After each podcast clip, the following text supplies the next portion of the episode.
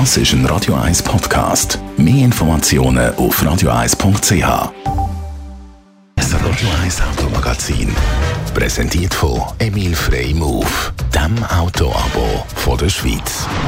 Nicht nur Krankenkassenprämien steigen, sondern auch die Autoversicherungen. Andrea Auer, Autoexpertin von Comparis. Was machen wir, für dass wir vielleicht gleich nicht mehr müssen zahlen Ja, es gibt natürlich äh, zwischen den Anbietern immer noch grosse Unterschiede. Darum ist es wichtig, dass man immer, immer mal wieder Prämien vergleicht und zudem auch von Zeit zu Zeit mal den Vertrag hinterfragt. Zum Beispiel, brauche ich dann überhaupt noch eine Vollkaskoversicherung?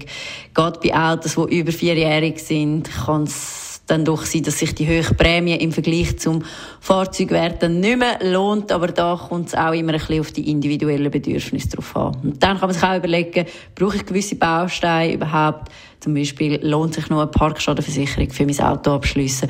Oder tue ich doch lieber darauf verzichten? Werden alle Prämien für Autoversicherungen steigen?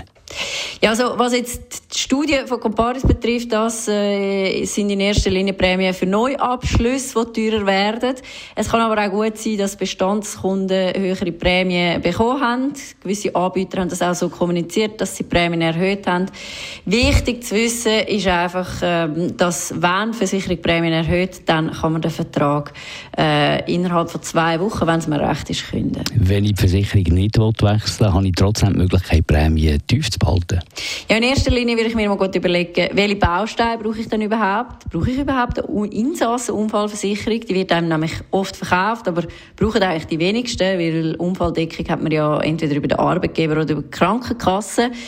Dann ähm, brauche ich äh, oder sollte man darauf schauen, welches Bonusstufensystem haben die Anbieter. Das heißt, was passiert dann mit meiner Prämie, wenn ich allenfalls einen Schaden habe.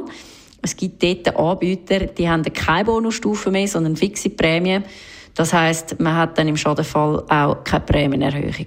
Und dann sicher auch noch die Vertragslaufzeit. Wichtig, nie einen Vertrag über mehr als ein Jahr abschließen oder zumindest schauen, dass man das jährliche Kündigungsrecht im Vertrag drin hat. So bleibt man nämlich auch einfach flexibel. Infos von Andrea Auer, sie ist Autoexpertin bei Comparis. Das Radio 1 Automagazin, präsentiert von Emil Frey Move,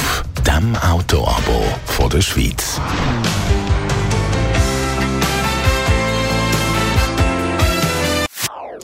Das ist ein Radio 1 Podcast. Mehr Informationen auf radio1.ch.